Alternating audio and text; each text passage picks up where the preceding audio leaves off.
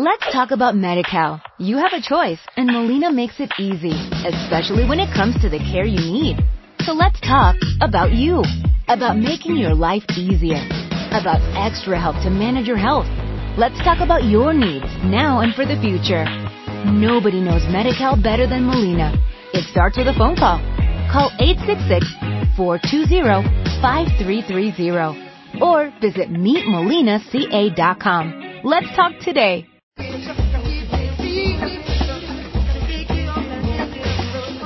Hola, hola, buenas tardes para todos. ¿Cómo andan? ¿Cómo anda Galo? Bienvenido Hola, de nuevo bien, a casa. Muy bien, muy bien, gracias, gracias. Muy bueno, bien, muy bien, muy ¿cómo estás? Bien, bien, bien, bien. Bueno. nada, Mandamos muy- ayer abrazos grandes para Muchas Virginia gracias, y para ¿eh? los gurises. Sí, muchas gracias. La vida tiene esos golpes, Eso, pero bueno. Eso, eso, este, pero bueno, eh, hay que reponerse, esas cosas Sí. son, son así. ¿eh? A veces para los más chicos es más difícil. Los abuelos sí, son, ese fue el tema, ¿no? Mis son tan insustituibles los abuelos. Era una abuela muy muy especial, muy querida, eh, muy muy participativa permanentemente desde que son muy chiquitos. Seguro. Entonces, eh, Los abuelos son a todos, la familia, pero yo que sé, los abuelos tienen esa cosa de, Mm. este, de- juegan un rol tan importante en nuestras vidas en general. Eh, de todas formas, te digo, 84 años, conoció a su bisnieta, este, una mujer que vivió muy bien, entonces, bueno, también esa cosa Te deja con- a tranquilidad, seguro, sí, es con una compensación, digamos, ¿no?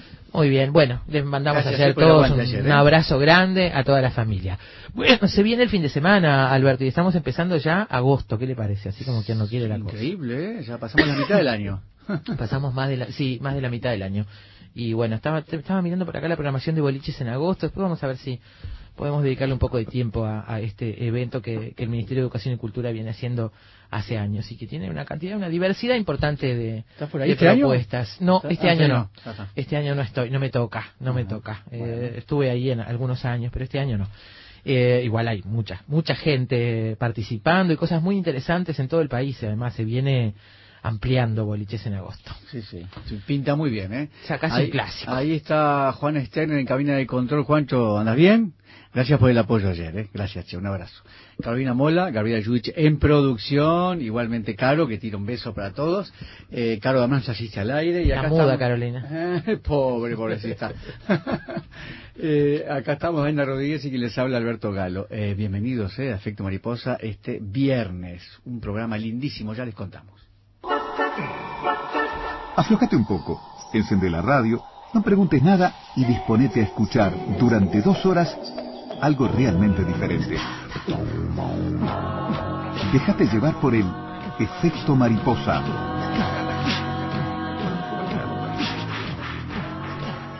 Hoy la cosa viene del libro, y del libro importante, gordito, ¿eh? ¿Cuántas páginas tiene? Sí. Pues no destruyas el estudio, Alberto, a librazo, a librazo limpio La- nomás. qué novela, por Dios, qué novela. Se Qué llama novela. Mil Otoños. Mil otoños. La última novela del escritor inglés David Mitchell, editada en el año 2011. En realidad, permitime hacer La una primera que conocemos acá, ¿no? Exacto, exacto, exacto. Eh, y bueno, él publicó otras de repente antes en otro lado, ¿no? Es decir, Que se irán a conocer ahora. No, porque acá vino también la otra, ¿eh? Acá Sí. vino también la otra, que es este Atlas del Cielo, creo que es el título, no me acuerdo, no la leí, la tengo ahí, vi la película. Eh, y esta fue la primera de en realidad, en otro- en- allá, acá vino después. Bien, eh, se está recién, según este, leí por allí, eh, dándose a conocer este autor por esta parte del mundo. El protagonista de la historia se llama Jacob de Soet, está en Deshima, el único enclave comercial japonés que durante el periodo Edo permite la presencia extranjera. Eh, es, es un joven holandés que espera poder reunir en cinco años el dinero suficiente para casarse con la bella Anne. Sin embargo, la cuestión se complica cuando conoce a Orito, que parece, dicen que es una hermosa e inteligente partera, pero que además tiene medio rostro desfigurado por una quemadura, que tras la muerte de su padre, un doctor muy prestigioso, desaparece misteriosamente. Así que hay intrigas de comerciantes, timadores, colegas cuyo proceder parece haberse contagiado del oscuro clima de la isla, y ahí nuestro protagonista, este joven holandés, intentará descifrar el contenido de un misterioso pergamino que parece contener la clave para comprender la desaparición de Orito, su amor prohibido y los secretos que rodean la enigmática hermandad del monte Shiranui. Una novela espléndida, pero realmente déjame aclarar algo antes. Los títulos de David Mitchell, en realidad no, no es, dije mal, no es la, la primera es Bueno, escribió una Number Nine Dream, Number Nine, Number Nine Dream, número 9, 2001, El Atlas de las Nubes, 2004, que ahora vino acá también. Ese título lo trabajamos aquí. Lo trabajamos y bueno, después se hizo la película. Eh, eh, el Bosque del Cisne Negro, 2006, y Mil Otoños, que es esta, de 2010, que, bueno, vino acá sobre fines del año pasado, yo me la leí en balizas, en una hamaca paraguaya. no hay eh, mejor manera de leer, ¿eh? y la verdad es que es una novela excelente que vamos a, a desentrañar. Bueno, vamos a hablar sobre el libro, sobre el autor, con Álvaro Ojeda amigo de la casa, poeta, narrador, crítico y periodista. Vamos a hablar eh, sobre esta novela que realmente no tiene desperdicio y después más adelante les voy a leer algún fragmento también. Muy bien, luego, Ayudando a Nacer, retrato de una partera. Vamos a conversar a propósito de la idea de esta partera de la novela, vamos a conversar con una partera de la vida real y una mujer militante, eh, militante por el parto humanizado. Se llama Elvira Lutz seguramente muchos de ustedes la conocen, fue integrante del claustro de la Escuela de Parteras de la Facultad de Medicina por el orden docente, coordinadora de la red de parto humanizado en su eh, versión en Uruguay. En la actualidad es consultora latinoamericana sobre parto humanizado, activista por los derechos sexuales y reproductivos de la mujer. Eh, es viuda del sexólogo Armando Comenzoro, que es un referente ineludible en la materia. Eh, durante muchos años además trabajaron juntos en temas que tienen que ver con, eh, con la vida sexual y reproductiva de las personas. Así que será un gusto charlar con una personalidad como Elvira Lutz esta tarde aquí en Efecto Mariposa. Bien, vamos a ponerle música a la tarde con canciones de otoño, referidas al título, ¿no? Mil otoños. exactamente, música para el otoño tendremos hoy en pleno invierno. Eh, también vamos a, a, actualizar alguna información vinculada con el Centro Nacional del Quemado, a propósito también de esta historia que implica una persona con huellas de una quemadura, con huellas importantes de una quemadura. El Centro Nacional del Quemado funciona hace 18 años, eh, es parte del Hospital de Clínicas, cuenta con 17 camas eh, y los funcionarios dicen que no cuenta con presupuesto fijo para funcionar. Hay un trabajo admirable. Yo pensaba hoy mientras armaba los materiales, eh, la gente que tiene vocación para trabajar con esto, ¿no? Y este es un, un servicio que le dan a la gente, algo que hacen por otro, que realmente es, este, es admirable y, hay que agradecer que haya gente que tenga esa vocación y pueda trabajar con eso tan complejo que es los rastros de una quemadura, el trasplante de piel, en fin, las personas que están en un dolor increíble, ¿no? Terrible, sufriendo muchísimo. Eh, Mil Otoños, entonces, eh, el título de esta tarde, esta excelente novela de David Mitchell, yo ya hablé de ella hace un tiempo, el año pasado, hablé de la novela y sobre todo de la editorial Duomo, que mm, se instaló hace un tiempo en Uruguay con mucha fuerza, con excelentes títulos. Realmente, si quieren eh, leer novelas de calidad, hay que acercarse a Editorial Duomo, que la distribuye y me de mandarles un abrazo a la gente de Océano. Que, bueno, ah, yo estaba pensando en preguntarte, se me había olvidado, ¿quién la distribuye acá? Sí, Editorial Océano distribuye acá en Uruguay, o sea que estamos hablando de una novela que está en todas las librerías. ¿eh? Eh, yo diría, la tapa, muy bonita. Mm, yo diría, no se la pierdan, realmente es excelente, ya vamos a conversar sobre ella. ¿Cómo se vienen además, algo de eso dice Álvaro Ojeda, con el que vamos a conversar, se vienen además libros importantes en volumen, importantes en, por lo tanto en desarrollo de la historia. No solo estamos hablando de la cantidad de páginas, ¿no?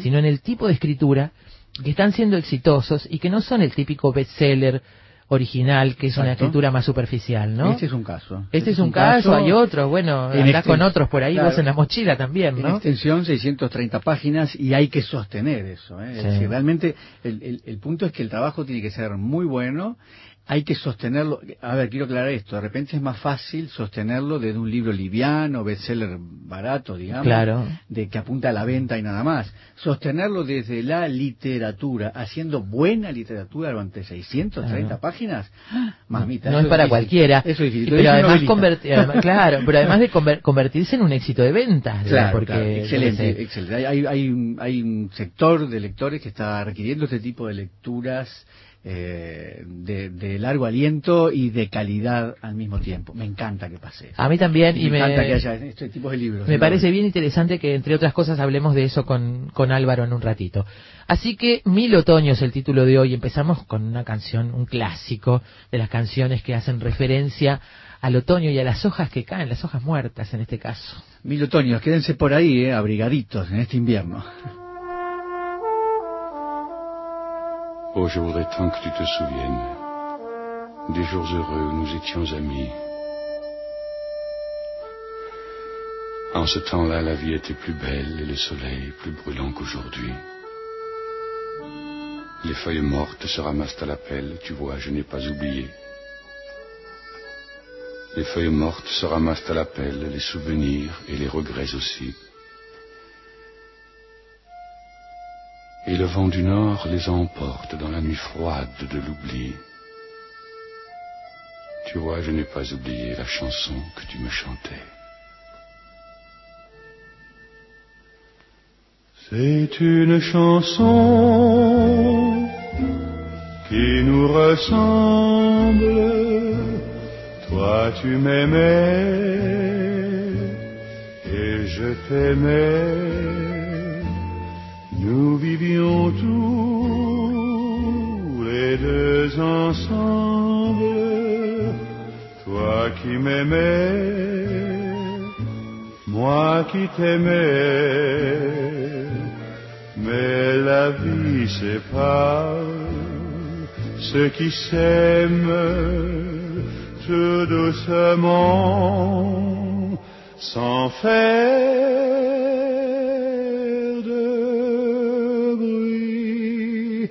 la mer efface sur le sable les pas des amants désunis.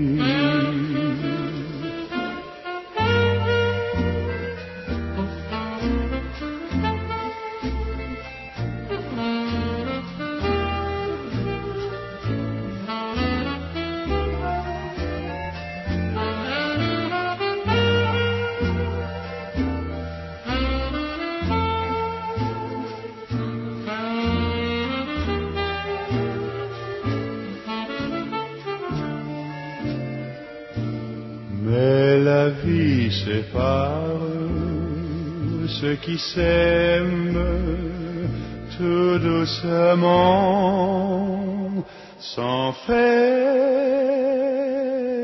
de bruit. Et la mer efface sur le sable les pas amants désunis.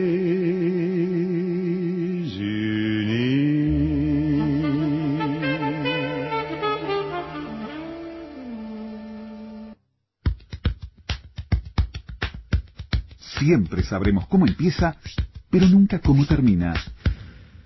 Sorprendete con nosotros. Efecto mariposa.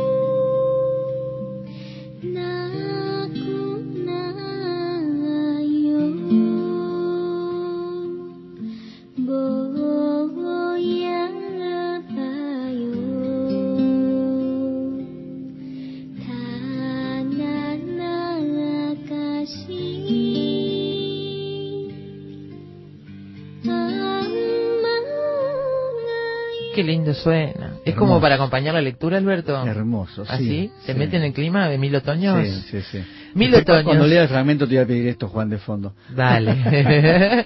Mil otoños es el título de hoy para Efecto Mariposa.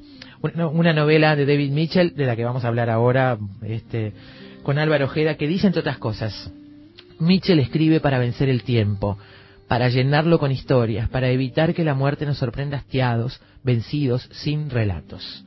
Entre otras muchas cosas que dice Álvaro a propósito del autor y de esta novela, eh, decíamos al comienzo, bueno, que forma parte de una, de una especie de fenómeno, yo me animaría a decir relativamente nuevo, lo conversábamos ahora con, con Alberto, estas novelas que alcanzan un gran nivel de difusión, de, de ventas, y Al- que no son el típico bestseller liviano, Ah. sino que Al mismo tiempo tienen que desarrollo claro. de historias con profundidad, personajes y buena literatura, Al ¿no? mismo tiempo que alcanzan un buen nivel literario, digamos. ¿no? Exactamente, Eh, exactamente. lo, lo decíamos al comienzo, Álvaro Ojeda, bueno, es amigo de esta casa, amigo personal, es poeta, además es novelista también, o sea que bueno, eh, vamos a charlar con él con, con un poco de propiedad, porque ha escrito unas excelentes novelas. Crítico y periodista, hemos charlado con él muchísimas veces en efecto mariposa. Un gusto, Álvaro, tenerte con nosotros esta tarde. ¿eh? Igualmente, Alberto y Daina. ¿Cómo, estás? está? Bien, bien, acá andamos. Bueno, eh, bueno, lo que decía Daina, ¿no? Estamos hablando, fíjate vos, de una novela de 630 páginas, al mismo tiempo que es una novela exigente, eh, con ciertas complejidades, aunque trabaja bastante, a propósito, creo, los lugares comunes también, pero al mismo tiempo es compleja en la narración, los pensamientos de los personajes, la cantidad de personajes. Y bueno, estamos en, en una novela que realmente es absolutamente disfrutable, ¿no? Eh, ¿Qué te parece este fenómeno de las grandes novelas que, que tienen cierta calidad? Eh, pa, es, es, es todo un tema. A mí me pasó con esta novela, este, bueno, me la quedé le- leyendo en el tiempo después que la leí Sí. y me pasó eh, un proceso, este, casi una petición de derecho. Viste, lo- cuando te encontrás con una obra de arte tenés que tener en cuenta como dos líneas, ¿no? Una es tu la edad cronológica contra la que con la que te encontrás, que Claro, es ineludible, claro. y otra es la edad, de, no sé, llamarla espiritual, el momento de tu vida con que, que te encontrás. Por supuesto. A veces eso crece, yo qué sé. Yo cuando vi La Hora Señalada, la película con Gary Cooper, tenía 13 años. Cuando la volví a ver a los en los 90 tenía 40 años. Y ahora que la volví a ver hace el año pasado, ¿Te gustó más? y cada vez me gusta más. El río no es el mismo. No, pero es una alegoría eh, crística casi, ¿no? El hombre expulsado en la tierra que quiere ser justo, nada menos. Bueno, eso es a la hora señalada. ¿Te pasó esto? ¿Te pasó eso con esta novela? Con esta novela me está pasando algo complicado, más Sí. bien lo contrario. A ver. En, en este aspecto, a mí me parece que este, este fenómeno editorial, eh, en el caso de David Mitchell, que es un tipo muy interesante, él, porque vivió en Hiroshima. La mujer es este, japonesa, además, también, ¿no? Claro, y, y- y vive en Irlanda ahora y quiso hacerse escritor. Es decir, Sí. eh, generalmente la gente que escribe tiene una, una, una suerte de, de momento en el cual descubre que tiene que empezar a escribir, pero no, no tiene, dice, bueno, mañana de mañana arranco con una novela. Yo eso se lo conozco a muy poca gente, a gente que, me acuerdo de Carlos Liscano, por ejemplo, que estaba preso y dijo, bueno, yo quiero ser escritor, pero en una situación absolutamente anormal. Claro. En este caso, él lo, lo hace. Y yo creo que, bueno, tiene Mil Otoños y tiene el... el, El Atlas de las Nubes. De las nubes, que son... El Atlas de las Nubes es más grande, aparte y son como seis novelas metidas en una. Entonces me pasó algo de, eh, de saber hasta qué punto estoy frente a un objeto, objeto es una palabra fea, a- a- a- frente a un acto lit- este, artístico literario, frente a un acto artístico literario que está hecho con un bagaje eh, de tiempo, de capacidad y de profesionalismo que me hace a mí, que no soy un lector inadvertido, no soy un banana, digo, tampoco soy el, el- el Ludwig Wittgenstein, pero no soy un idiota, colocarme dentro de un mundo y, y- y sorprenderme, sorprenderme en el buen sentido del término, Claro, claro. porque tampoco se puede estar por el mundo eh, encontrando que te huele en la cabeza leyendo, no es una buena forma de vivir. Sí. Y por otro lado, en realidad, ¿qué hay? Eliminados esos dos elementos, es decir, los años y la, y la profundidad de mi vida, ¿qué hay de, de sustracto? Y yo creo que tiene, tiene explicaciones David Mitchell. Lo que no quiere decir que no sea bueno. ¿eh? Quiero decir, tiene explicaciones. Por ejemplo, una es cierto rigor de conocimiento de la literatura inglesa previa. Esto es clarísimo. Claro. Él conoce muy bien a los ingleses, a Stevenson, conoce muy bien a, a- a Conrad, conoce muy bien a toda la literatura marinera, conoce a, a sus hijos, los Yankees, a Melville, los Claro. conoce muy bien. Está bien eso que decís, porque esta novela tiene de alguna forma ese tono, intenta contar desde ahí, digamos, ¿no? Exactamente, eh, intenta contar desde ahí y es una novela llena de sal y de mar. Claro. Intenta contar desde un individuo. Lo que hace inteligentemente, y eso es un rasgo que hay que ponerlo a favor de él, es colocar, colocar un personaje exótico. ¿Por qué no pone a un miembro de las compañías inglesas? No, el que cuenta es un Holandés. uno de los que cuenta, un holandés. Un holandés de un imperio en decadencia. Claro. ¿Mm? claro. Porque el siglo XIX, XVIII, fines del siglo XVIII holandés, no es el siglo XVII holandés, Claro. donde eran la punta del mundo. Es un imperio en decadencia. En realidad es el, eh, es- empieza a surgir Francia como revolucionaria desde 1799 la novela. Allí empieza. Son 10 años de revolución y es el comienzo, eh, digamos, la, la gestación de la, de la revolución industrial inglesa. Es decir, que los amos han dejado de ser los holandeses. A lo sumo aportarán sus conocimientos geográficos y marítimos y nada más. Claro, este personaje es Jacob de Soet, un, escribano holandés que, como vos decís, pertenece a la Compañía de las Indias Orientales y que está allí en un Japón que quiere crecer y que se que viene quiere con crecer, todo. pero que quiere crecer sin que se note. Exacto, exacto. Donde hay un hermosísimo paralelismo, me parece a mí, con la actual China. Claro. Es decir, hay levantar un sistema de shogunado en Japón, como actualmente en China hay un sistema autoritario este, excomunista, comunista, ya no sé ni cómo definirlo, que quiere abrirse al mundo porque se da cuenta que todas las bocas que tiene permitirían no solo ser alimentadas, sino que permitirían alguna especie de, de modesta prosperidad, por decirlo de alguna forma. Entonces, ahí hay un paralelismo que es imposible que un lector occidental no tenga en cuenta, y más en un país central como Inglaterra. Claro. Es decir, sabe poner el ojo justo. Si hubiera puesto un inglés, a lo mejor todos hubieran dicho, ah, esto es otra novela más de las aventuras marineras, otra vez tifón. Pero no, el tipo tiene talento, corre la, la cosa. Después hace una cosa que los ingleses también saben hacer muy bien, que es eh, el choque del exotismo. O sea, y es el, el imperio viejo que está hablando sobre lo exótico. Los ingleses, desde que yo tengo memoria, están enamorados del lejano oriente. Entonces, todos se han este, eh, metido con el lejano oriente, desde Eliot en, en- en- en la Tierra Baldía hasta, bueno, por supuesto los que nombré antes y, lo- y los que vienen ahora. Entonces, también ahí hay una explicación. Después parece literatura este, de cordel, ¿no? Por momentos, porque hay como una cosa que puedes ir cortando Sí. y, y, Y y enganchando, retomando. enganchando más adelante, ¿no? Exacto. Tú usas una expresión que es archipiélago narrativo. Me gustó mucho lo de archipiélago narrativo. Y quería preguntarte, yo que no leí la novela, si en cuanto a la estructura, y referido a esto de archipiélago, es, es similar a lo del Atlas de las Nubes, esas varias historias en una, Es caja. similar porque, digamos, hay una historia central que es eh, este S- Soet que tiene que ir a arreglar un entuerto en la compañía de las Indias Orientales como contable, lo que le cuesta que le rompan la nariz al comienzo de la novela, y bueno, y tuvo una historia, bueno. Eso por un lado. Pero por otro lado está el Japón, como decía Alberto. Un Japón que quiere abrirse al mundo y que puede entrar solo por Nagasaki, que es un puerto habilitado por el cual puede entrarse. Los ingleses saben bien de esto porque tuvieron durante mucho tiempo y hasta muy entrado el siglo, largamente entrado el siglo XX, ciertos puertos donde entraban ciertas cosas Claro. y no otros. Es decir, Sí, la sí. música eh, nace en Liverpool con los Beatles porque por ahí entraban los discos de los Yankees bluseros. Claro. Bueno, por, bueno, eso. por ahí también muestra la corrupción este libro, ¿no? Por supuesto Claro. que también tiene mucho. La corrupción de la aduana, digamos, ¿no? Toda la esa corrupción cosa. de la aduana, las Claro. compras de todo tipo de favores. Eh, también está la historia de los de los japoneses que no pueden tener es- esto es graciosísimo porque compramos y vendemos pero no podemos aprender el idioma japonés ni podemos tener contacto de, de- Ah, de- de holandeses Y holandeses mucho menos enamorarse. bueno, ¿No? esa, es la, esa es la última de, la- de las cosas. Pero aparte, Claro. es un holandés. A ver, tengamos presente, hace poco estuvo aquí Notteboom, el, el escritor holandés, y decía que eh, el holandés es un idioma prácticamente impracticable.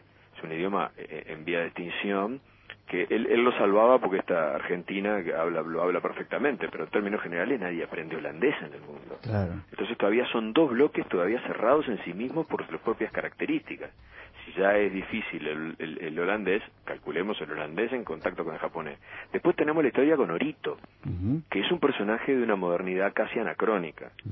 Es decir, es una mujer... Bueno, la novela comienza brillantemente con la descripción de ese parto. Yo sí, yo sí eso Claro. se hubiera acabado en eso ya era un cuento magnífico. Claro, ya eh, yo quería meter un poquito en eso porque ahí hay una justificación ya de entrada, ella al salvar al hijo de un emperador en el momento de nacer queda como justificado que ella pueda ejercer este trabajo de comadrona, digamos. Claro, ¿no? es la una mujer. narrativa. Exactamente, exactamente. Queda como ju- justificado que pueda ejercer durante la novela, digamos, este, este trabajo, siendo mujer, cosa que estaría absolutamente prohibida en aquel entonces, ¿no? Eh, agreguemos también que es una novela medio audiovisual, porque tiene grabados. Exacto. Hay grabados, mm, maravillosos grabados de dibujo de época de, este, de partos, digamos, complicados, de procesos de gestación complicados, donde un niño saca una mano o un brazo, pero hay, que- hay que hacer, hay que decidir si salvamos al niño, salvamos a la madre, bueno, dentro de, lo- de los riesgos del siglo, de fin del siglo XVIII. Calculen ustedes lo que se podía llegar a hacer. Y esta mujer con una habilidad extrema logra en contacto con un médico eh, europeo que trae la técnica del forceps y todo lo demás lograr salvar a ese niño eh, casi que diría que por el tabaco lo salva porque el niño aparentemente aspira al olor del- de lo que está fumando el médico y con eso se despierta y se salva empieza a berrear y todos felices. Y ahí culmina vos sabés que ese es un riesgo muy grave en una novela. ¿Cuál? porque decís, el- el hacer un capítulo primero impactante. Tan bueno, claro. Le pasa a McEwan eh, con Yo con conozco este- uno que tiene un capítulo primero impactante con un parto y que tiene una novela fantástica de cabo a rabo. Lo tengo cerca acá, no dije nada. Está bien, está bien. Claro, pero después tenés que mantener. En Amor Perdurable, McEwan hace uno de los primeros capítulos más impactantes de la historia de la literatura moderna. ¿Cómo haces después para seguir yendo a trabajar? Porque, claro, después que te, está, te dieron el premio Nobel y después qué haces? Qué bueno. comprar el pan. Y bueno, te dedicas hasta las ocho horas. Claro. ¿Cómo haces No. para seguir escribiendo esa novela con un comienzo así? Claro, o no, porque te asustás. Tenés todo el derecho del mundo a asustarte. Claro. Si algo te sale tan redondo y decís, "Pa, qué, qué bien me salió. Porque aparte, fíjense, aparte qué linda imagen. Es un parto que da un parto, ¿no? Es el nacimiento de una novela y el nacimiento de un niño. Y el parto es feliz y el nacimiento de la novela es feliz. Claro, claro. Eh, Sin embargo, este individuo continúa y sigue metiendo cosas. Yo creo que también hay, hay otro asunto aquí que, que algún día habría que, que hablar y que es el eh, así como está el envilecimiento por la traducción está el embellecimiento por la traducción Este es un caso, ¿no? A mí me parece que sí vos sabés. Sí, sí, a me parece Alberto que sí, que es un caso de embellecimiento por la traducción porque por ejemplo eh, no, no te pasa a vos que, que sos así del, del, de- del oficio suena medio como gánster pero digo no te pasa a vos que, que a veces te parece que el narrador que yo, qué notable este hallazgo del narrador y a mí me parece que son guionados que tienen que ver con la traducción Sí, me pasa, sí. Valga Claro el tropo, Me pasa en los dos sentidos, como vos decís, ¿no? Me pasa a favor y en contra, ¿no? me Obviamente. pasa a favor y te pasa en contra En contra es más, es, es más, este, más a menudo, posiblemente, ¿no? Claro, en contra más a menudo, pero por otro lado, viste que viene una, una, una reflexión, que es una reflexión personal, y de golpe aparece un guion, Sí. y el individuo está hablando sobre la reflexión que hizo anteriormente, que no es una cosa demasiado este, practicada en este recurso que estereotipado y correcto y concreto que es el asunto del guionado. Se pueden escribir novelas dialogadas sin ningún guion, bueno, Tazarama, Agua, hay muchos escritores que lo han hecho, está como McCarthy que lo hace sin guiones y demás. Pero quiero decir, eh, ahí hay como un fenómeno de, de envejecimiento, creo yo, que me hizo acordar a otra escritora inglesa también, y ya, ya no es una casualidad que sean dos ingleses, que es Hilary Mantel, que tiene una novela brutal sobre Enrique VIII, sobre la época de Enrique VIII, que también es una novela que uno dice, pero che, las complejidades, nomás la complejidad del cuerpo de letra y de la cantidad de páginas, Claro. que sean Booker esas novelas, Sí. el premio de, ma- de mayor venta, o- da que pensar o que la gente se ha vuelto excesivamente culta o que la gente este, es demasiado inculta y se la engaña de una manera bastante sencilla y que ve como novedoso aquello que en realidad es algo ya trillado pero que no conoce. Eh, sí. Quizás las dos cosas. Eh, ahí está, yo te voy a decir posiblemente las dos cosas. A mí me parece, como decíamos al comienzo, que también están apareciendo una serie de lectores ávidos por este tipo de literaturas este, enormes y un poco más complejas. Fíjate que acá este libro, a mí me llama la atención, por ejemplo, que casi absolutamente todos los, todos los personajes piensen Sí. y leemos los pensamientos de prácticamente todos los que están allí, además de que hablan, ¿no? Por supuesto. Claro, no son personajes secundarios. No, no son. Ahí está. En ese sentido, este, hablan y piensan casi todos. Y esto eh, resulta sumamente complejo. El autor utiliza la cursiva para los pensamientos, lo que Exacto. ayuda un poco, digamos. Sí, sí. Pero está Sí, es el autor, claro, ¿no? claro, sabemos. Exacto, exacto. Pero está lleno de pensamientos y en algunos casos incluso contradictorios con lo que dicen, ¿no? Bueno, claro, que eso señalaría la, la vieja y querida ironía literaria. Que en Exacto. el caso de... Bueno, pero ahí ves, ya nos estamos poniendo medio técnico además, pero digo, eh, por ejemplo, cuando Wilde dice en el, en el fantasma de Canterville, cuando le había también, no compre este castillo, le dicen al yankee porque cada vez que se aparece este el fantasma se muere alguno. Y el, ingl- y el norteamericano, muy pragmático, le dice, bueno, cuando se aparece mi médico de cabecera por mi casa también se muere alguno.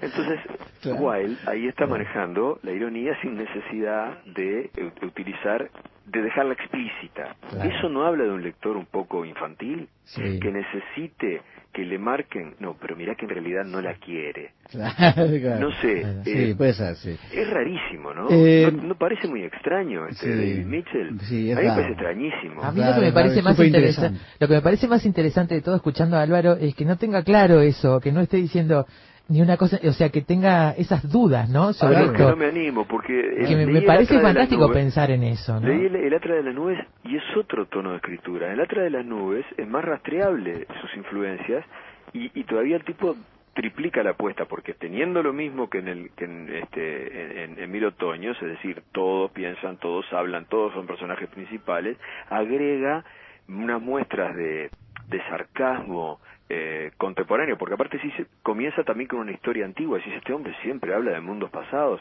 son mundos paralelos, ¿no? Hay paralelismos muy claros entre esta, este Japón eh, del shogunado con la con la irrupción de los de los de, de las compañías este de las compañías europeas, pero acá no, acá se habla de la modernidad más absoluta, se habla de Los Ángeles, se habla de quiero decir, él, él arriesga. No se le puede negar que tiene desde ese punto de vista una, una cabeza muy capitalista. Él toma un riesgo, Sí, sí, sí. permanentemente toma un riesgo cuando escribe. Y llega a ciertas, esto también es interesante, a ciertas este, elucubraciones casi metafísicas, elucubraciones de profundidad. Y yo digo, me las pone este gaucho porque en realidad es producto de su de su de su imaginación y está creando eso o porque sabe que yo estoy esperando algo o porque está este trasladando eh, una larga larguísima tradición literaria del diálogo también característica de la novela inglesa Claro. de la novela inglesa más contemporánea y de la más vieja desde Tristram Shandy para acá me lo está colocando porque eh, de alguna manera este sabe que yo lo estoy esperando Y a lo mejor, si de eso lo juntamos con esa forma que tú decís, este tipo quiso ser escritor, es, es el que se dijo, bueno, ah. mañana me pongo a hacer una novela. Igual hay que saber para hacer eso, ¿no? Ah, Digo, claro. hay que tener mucha, mucho. Pero capaz que si lo junto con eso primero que dijiste, me afilio más a esta segunda teoría que a la otra. Después todo, si, si el resultado es así, este, ¿no? Hay que saber. Sí, hay que. A, a mí, ¿sabes lo que me llama la atención? Y eso también es un punto a su favor. Que, que le hayan querido filmar la segunda antes que la primera. Es decir, la segunda que conocemos nosotros acá. Él tiene Sí. una cantidad de novelas previas. Sí. La segunda que conocemos nosotros. Porque la, eh, la segunda tiene más complejidades de narración, de, de, de- de filmación, tiene atractivos. La segunda, el primera- Atlas de las Nubes. Exacto. La Bien. primera, Mil Otoños, es una película, pero cantada. Totalmente. Pero aparte cantada, pero por donde la mires. Y, me imagino que mejor que esta otra que filmaron. Seguramente. Que es Sí, bastante tiene horrible. Un elenco fastuoso, yo no la vi. Ah, no, terrible. un elenco fastuoso. Vale, me, me paré, me fui, me fui. la Alberto se fue del cine, te Sí. Ah, sí, bueno, sí, me fui. la mano la- venía muy dije, mal. basta, por favor. Eh, Álvaro, una, decías vos, una novela marinera, novela bélica, a veces novela política, a veces, le saco la a veces, política por bastantes Sí, momentos, claro. histórica sin lugar a dudas, de aventura, pero también una novela de amor, ¿no? Este Jacob de amorosa. se enamora de una japonesa en un Mientras mundo... está enamorado de una holandesa. Exacto, Porque es exacto. una novela de un triángulo. Exacto. Otro tópico. Exacto. Pero, a ver, este, está, está todo bien, ¿eh? Estamos hablando de tópico literario de la Biblia para acá. Está Sí, todo sí, sí. perfecto. Sí, está sí, todo permitido eso. Sí. Nadie inventó nada. Sí, sí, sí. No, y, y una novela de amores también, de amores contrariado, como dice el tango, de amores este eh, interraciales. Claro. Yo, yo trataba de establecer una comparación con una novela de sí, un escritor que me parece absolutamente sustancial y que sí se empeña en escribir una novela interracial para demostrar la barbaridad que, que, que se hace con, con la minoría, que es la de eh, Julian Barnes, que se llama Arthur y George, y este y esa novela sí está escrita para demostrar que las cosas están mal.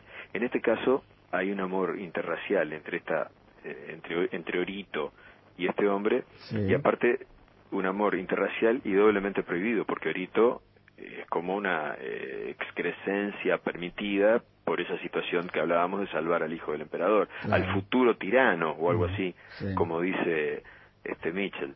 Sí. Y, y eso hace que sea una novela amorosa, pero este por otro lado interracialmente prohibida. ¿Sabes a qué me hizo acordar? A, a M. Butterfly de, de, de Jeremy Irons, que si tuviera 30 años menos sería el personaje ideal para hacer de Soet. Lo Claro, digo de Claro. no me escucha. Qué bueno. Claro. Yo te- igual acá tiene quien lo defienda, Ojeda, te voy a decir, ¿eh? ¿Sí? Jeremy Irons tiene quien lo defienda en este, en este equipo. sí, porque tiene una suerte como de, de, de atemporalidad compuesta que permite que eh, se pueda pasar de, de, de una, digamos, que pueda manejar la ironía, que pueda pensar una cosa y decir otra, Sí. en un mundo que no le corresponde, que no le Sí. pertenece y al que tiene que llegar por un motivo muy vil, Claro. tiene Igual- que conseguir clientes. Igual yo lo defiendo porque es el amor de mi vida, no, Bueno, no está tiene bien, que ver me con parece eso. correcto. Ya sos un, un hombre grande, Dainas, tenelo en cuenta. Pero yo también no me cocino la No, no, pero, pero es más grande que vos. Sí, ¿no? es más grande que yo, pero bueno. Está bien, digo, me- me- me- no, no me, no me preocupa demasiado. Pero no quiero salir del libro No, que estaba bien interesante. Álvaro, eh, tus dudas eh, tal vez estén planteadas en una frase mínimamente, por lo menos inquietante, que me encanta, que decís en tu nota. Demasiada literatura para un simple producto de consumo. Por- porque, se, eh, digamos, cuando, cuando yo lo vi, eh, eh, con Elvio Gandolfo, a- hablamos de, más o menos por arriba, él no lo había leído y había visto y me dijo, pa, esto tiene un olor, claro, esa cosa de, de la redacción del diario, sí, tiene un aroma a que me están vendiendo una historia. Y yo hice la, la, la, la primera y me, y me mandó la segunda, Elvio. Este, y yo le dije, Elvio, me estás condenando a, a leer 1400 páginas.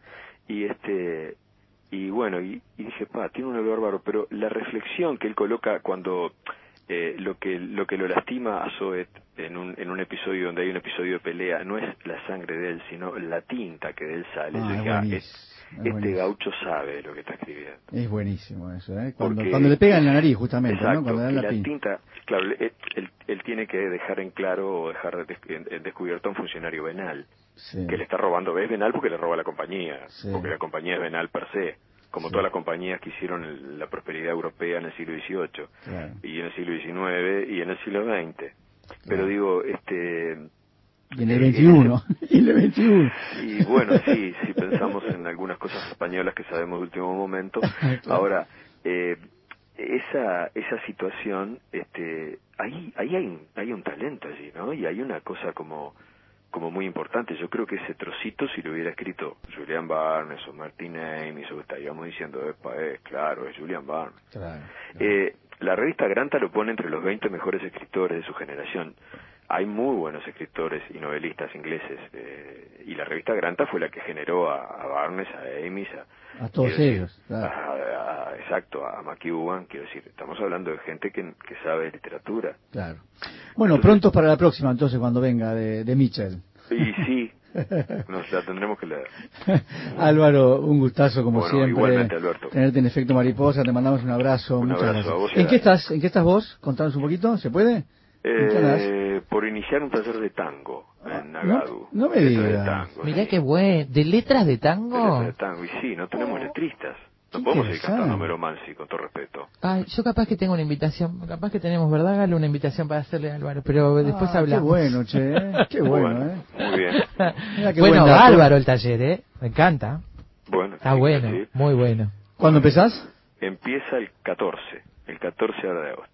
Es para, ¿Y en qué- en qué para pe- perdón, para escribir letras de tango. Para escribir letras de tango. Qué Yo te iba a preguntar eso, ¿en quién Se llama ¿Dónde pensás? están los letristas?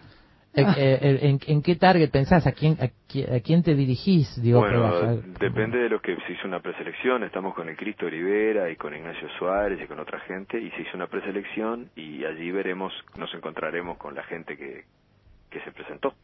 Muy bien. ¿eh? Bárbaro. Pero Muy qué bien. bueno. Bueno, vamos a estar cerca de, Ya haremos algo de ese, de taller, ¿eh? Muy Un bien. abrazo, Álvaro. Un abrazo. Un abrazo, chao. Amigos, ay, perdón, Juancito, culpa mía, culpa mía. Álvaro Ojeda, escritor, amigo y un gran lector, este, sobre mil otoños. Me quedé con la duda, así que habrá que leerlo. ¿no?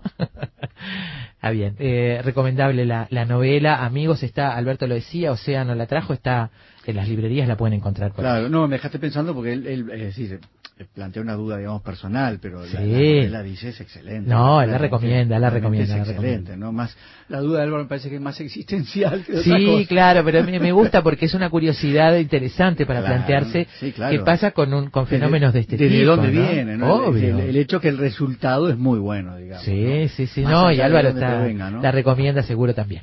Eh, vamos a hacer la pausa, amigos, y seguimos con ustedes en Efecto Mariposa.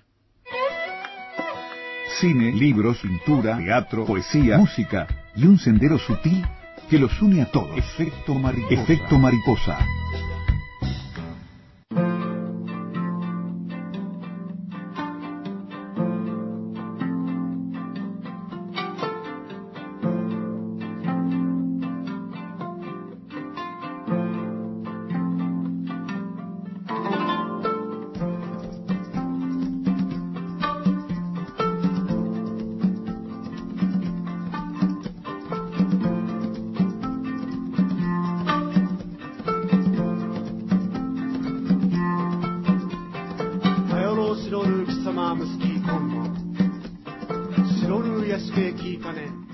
Otoños, la novela de David Mitchell, editada en 2011, es nuestro título de hoy. Y Alberto eligió algunos fragmentos para compartir con nosotros, para que los que no la leímos tengamos una idea un poquito más cercana de cómo escribe David Mitchell.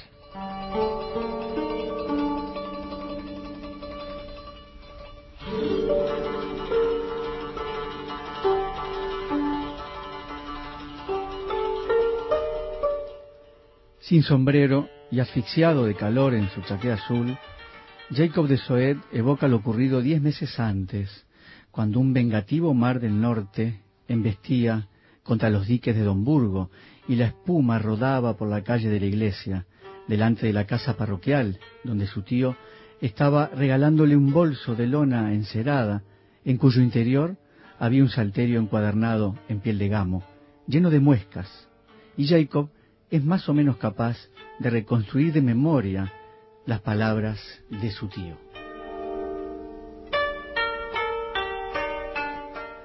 Sabe Dios, sobrino, cuántas veces habrás oído la historia de este libro. Tu tatarabuelo estaba en Venecia cuando se declaró la peste. El cuerpo se le llenó de bubones grandes como ranas, pero recitó estos salmos y Dios lo curó. Hace 50 años, tu abuelo Tis servía de soldado en el Palatino cuando su regimiento cayó en una emboscada. Este salterio impidió que una pelota de mosquete, el tío entonces tocó el proyectil de plomo aún alojado en su cráter, le hiciese trizas el corazón. Yo, tu padre, tú y tu abuelo, le debemos literalmente la vida a este libro. No somos papistas, no atribuimos poderes mágicos a los clavos torcidos ni a un trapo viejo, pero, como comprenderás, este libro sagrado está unido en virtud de nuestra fe a nuestra estirpe. Es un don de tus antepasados y un préstamo de tus descendientes.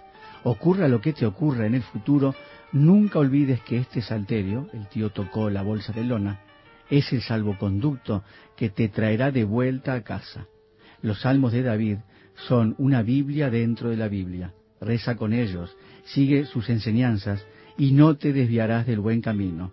Protégelo con tu vida y te alimentará el alma. Ahora vete, Jacob, y que Dios te acompañe.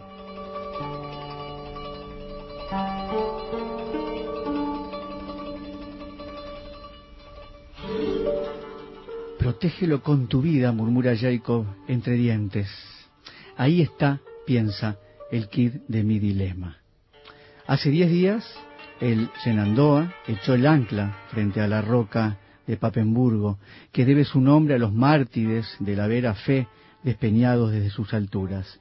Y el capitán Lacey dio órdenes de meter todos los artefactos cristianos que hubiese a bordo en un barril que cerraría con clavos y se entregaría a los japoneses, quienes sólo lo devolverían cuando el bergantín zarpase del Japón. No se libraron de Bosterbog, el, administrador electo, ni su escribano favorito tampoco. Los marineros de Shenandoah protestaron que preferían arrancarse los testículos antes que los crucifijos, y cuando los inspectores japoneses acompañados de soldados armados hasta los dientes, registraron las cubiertas, sus cruces y medallas de San Cristóbal ya habían desaparecido en rincones y recovecos. El barril estaba lleno de rosarios y devocionarios que el capitán Lacey había embarcado a tal efecto. El salterio de los de Soet no se hallaba entre ellos. ¿Cómo iba a traicionar a mi tío? se pregunta, atormentado el escribano, a mi iglesia y a mi Dios. La reliquia está escondida entre los demás libros que guardan el baúl sobre el que está sentado. El riesgo, se dice para tranquilizarse, tampoco es tanto. No hay en el salterio ninguna señal ni ilustración que puedan delatarlo como texto cristiano, y seguro que el holandés de los intérpretes es demasiado rudimentario como para reconocer el arcaico lenguaje bíblico. Soy funcionario de la Compañía Holandesa de las Indias Orientales, reflexiona Jacob. ¿Cuál es el peor castigo que podrían infligirme los japoneses? No lo sabe, y lo cierto es que tiene miedo.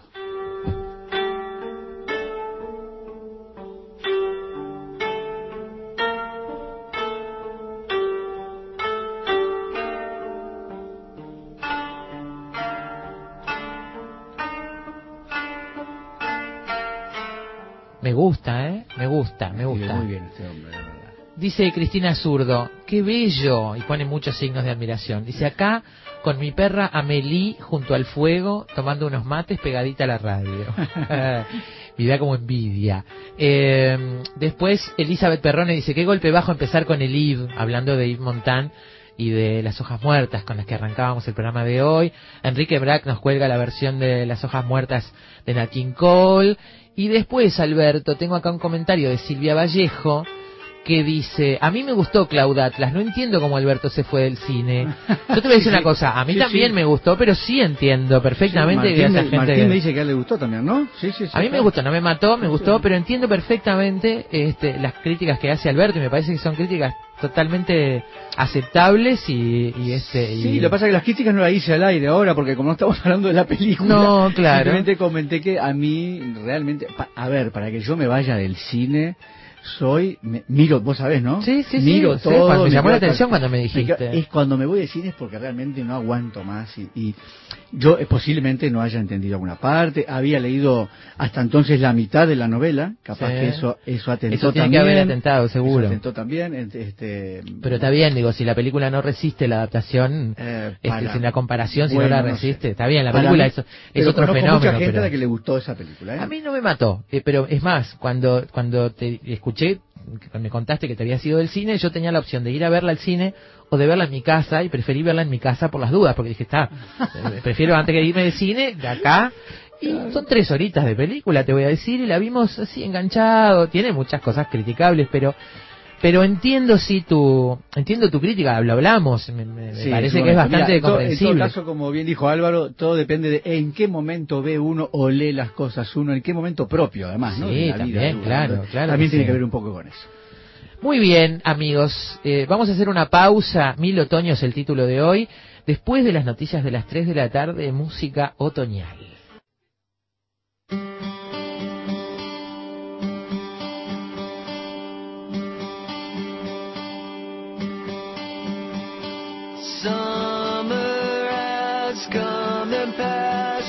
The innocent can never last. Wake me up when September ends. Like my father's come to pass. Seven years has gone so fast. Wake me up when September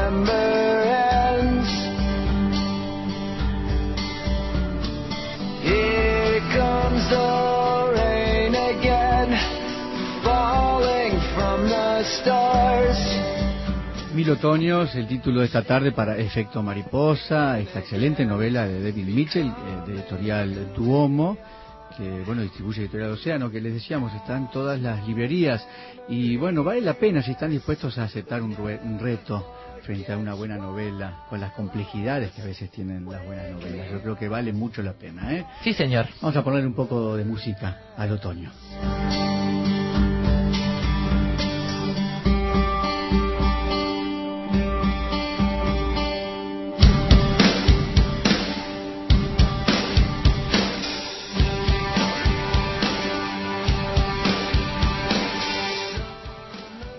El otoño es una estación templada comprendida entre el verano y el invierno en el hemisferio norte, transcurre entre el 23 de septiembre y el 22 de diciembre, y en el sur entre el 21 de marzo y el 22 de junio. No es hasta el siglo XVI que se empezó a utilizar la palabra otoño. Antes se denominaba este tiempo cosecha, momento de la recolecta. Para el hombre, el otoño alude a la cosecha de la vida, donde pueden recolectarse los frutos después de la siembra y de una maduración adecuada. El otoño ha sido fuente de inspiración para muchos poetas, músicos y pintores. Esta estación se identifica con un sentimiento de tristeza y de declinación.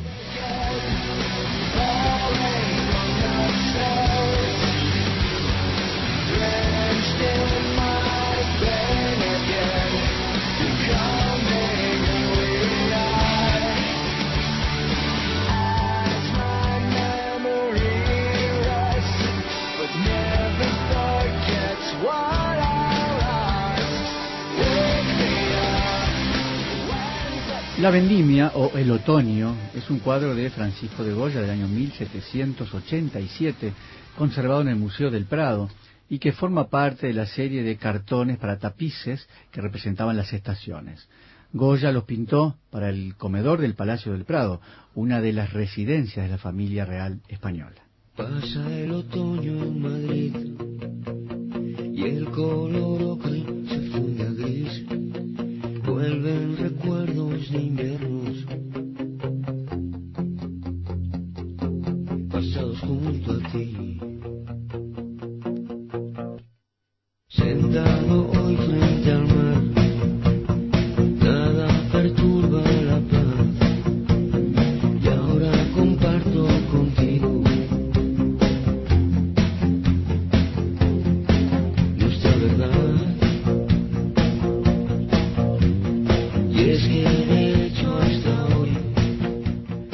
cuadro de Goya expone las uvas como símbolo de la estación.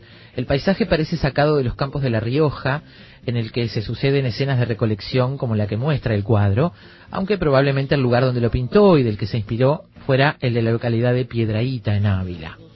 En primer plano hay un cerco sobre el que están sentados un caballero y una dama. El caballero ofrece a la mujer un racimo de uvas que ella acepta y hay un niño que está de espaldas y de pie que alza sus brazos como si también quisiera comer esas uvas.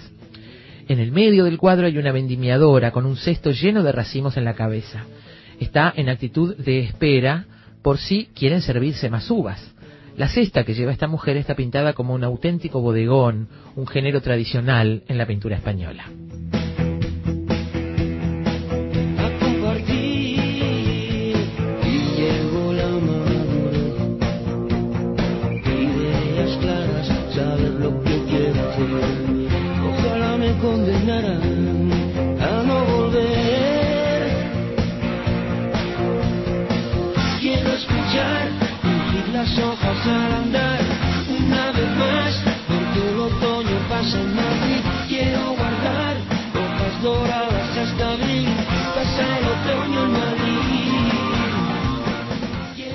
Salón de Otoño es una exposición de arte que se celebra anualmente en París desde el año 1903. Fue creado por el Petit Palais por iniciativa del arquitecto y crítico de arte belga Franz Jourdain, contando con la colaboración de artistas como Matisse, Roual, Bonnard y Marquet. Perseguía una doble finalidad, ofrecer salidas a los jóvenes artistas y descubrir un público popular al impresionismo y sus prolongaciones artísticas, tendencia de moda del momento. Uno de sus primeros éxitos fue la exposición que dio a conocer el fobismo en 1905. There is a wind where the rose will cold rain where sweet grass will and clouds like sheep stream over the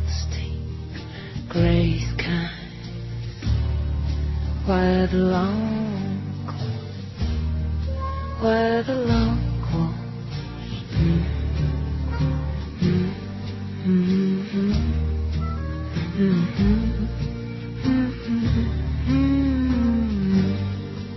mm, La elección del otoño como la temporada de presentación de este salón es estratégica por varios conceptos.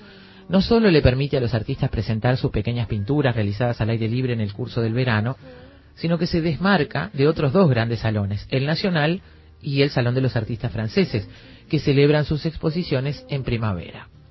El Salón de Otoño destacó también por divulgar todo tipo de género artístico, desde la pintura y la escultura hasta la fotografía, el grabado, el diseño, las artes aplicadas. Han estado particularmente bien representados en el Salón de Otoño los pintores extranjeros.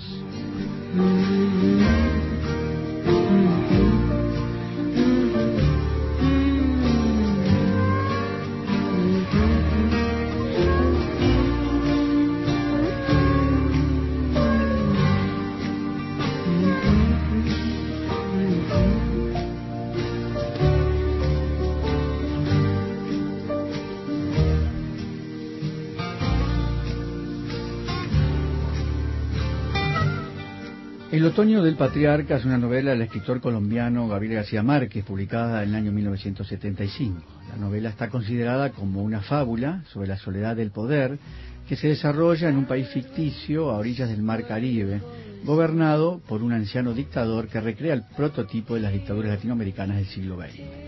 A través de sus recuerdos, el lector se entera de que es hijo de una mujer del pueblo, Bendición Alvarado, única persona a quien quiso de verdad que no supo quién fue su padre, que su primera infancia transcurrió en la miseria y que llegó a dictador después de varias contiendas y golpes de Estado por voluntad de los ingleses.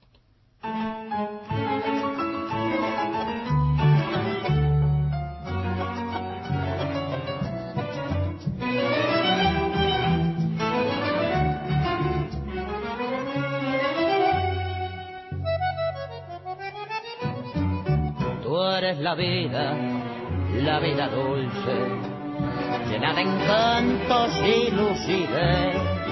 Tú me sostienes y me conduces casi a la cumbre de tu altivez. Tú eres constancia, yo soy paciencia, tú eres ternura, yo soy piedad. Tú representas la independencia, yo simbolizo la libertad.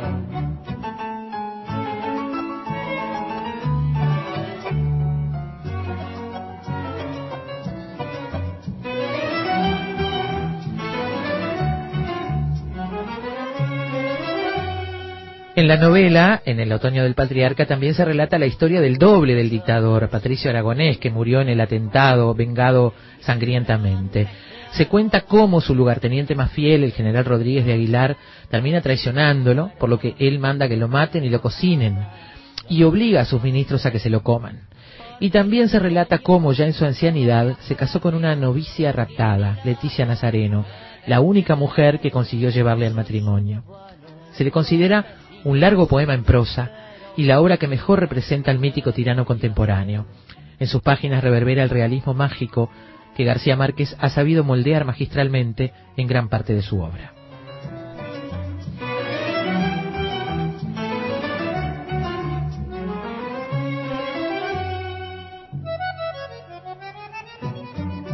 Yo sufro mucho, me duele el alma y es tan penosa mi situación que muchas veces por buscar calma llevo mis dedos al diapasón.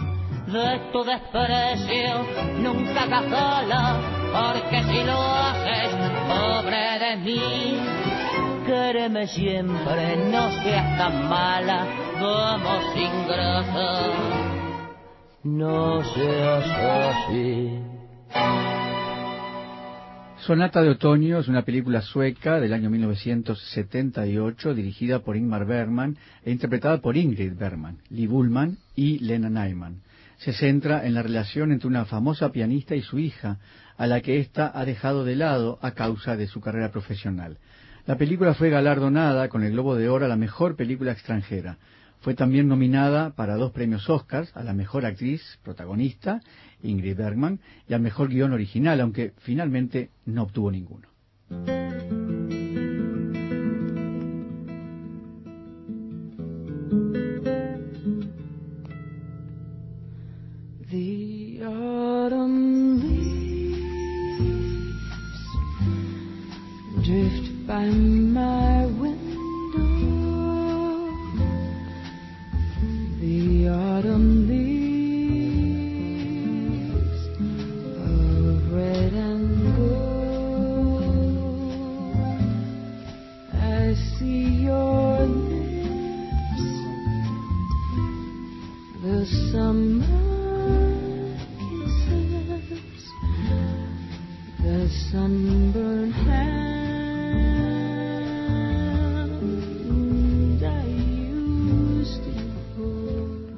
Versión teatral de Sonata de Otoño se ha representado varias veces en muchos países.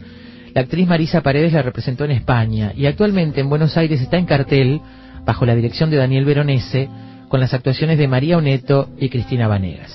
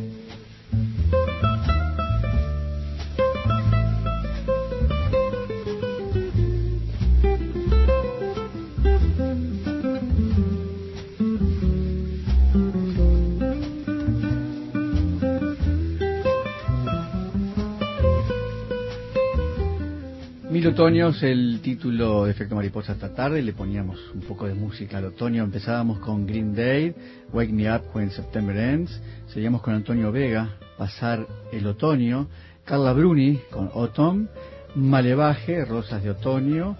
Y Paula Cole, Autumn Leaves. Las fuentes fueron biografíasyvidas.com, etimología.net, Wik- Wikipedia e Infobae.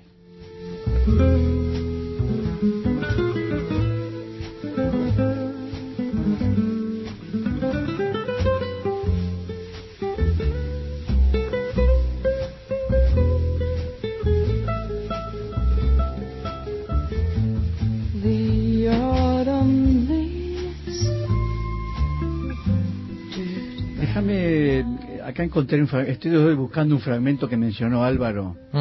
Ojeda, un fragmento del libro cuando Jacob recibe un golpe en la nariz, ¿viste? ¿Y te acuerdas cuando Sí. dijo? Bueno, me parece que realmente es un fragmento importante, muy cortito, pero quiero leerlo porque habla de la, la forma de escribir de este autor y, y acaso de la importancia de la propia novela, ¿no? Eh, cuando este personaje recibe el golpe, el texto empieza así. El dolor que Jacob siempre siente en la nariz le hace pensar en una fractura, pero la viscosidad que nota en las manos y las rodillas no es sangre.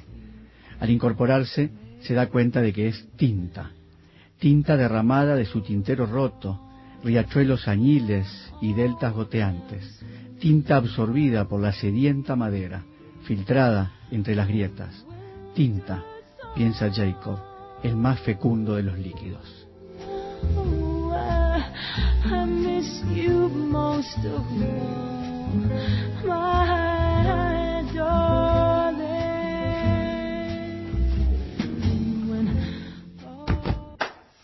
Lo único seguro es que el sol sale por la mañana y se oculta en la noche.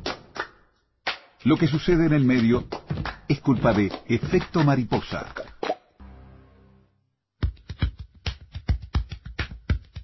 Siempre sabremos cómo empieza, pero nunca cómo termina. Sorprendete con nosotros.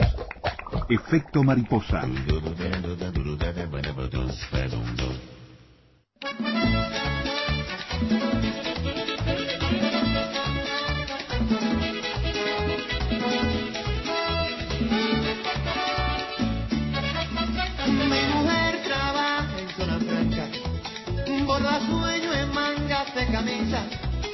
Y recoge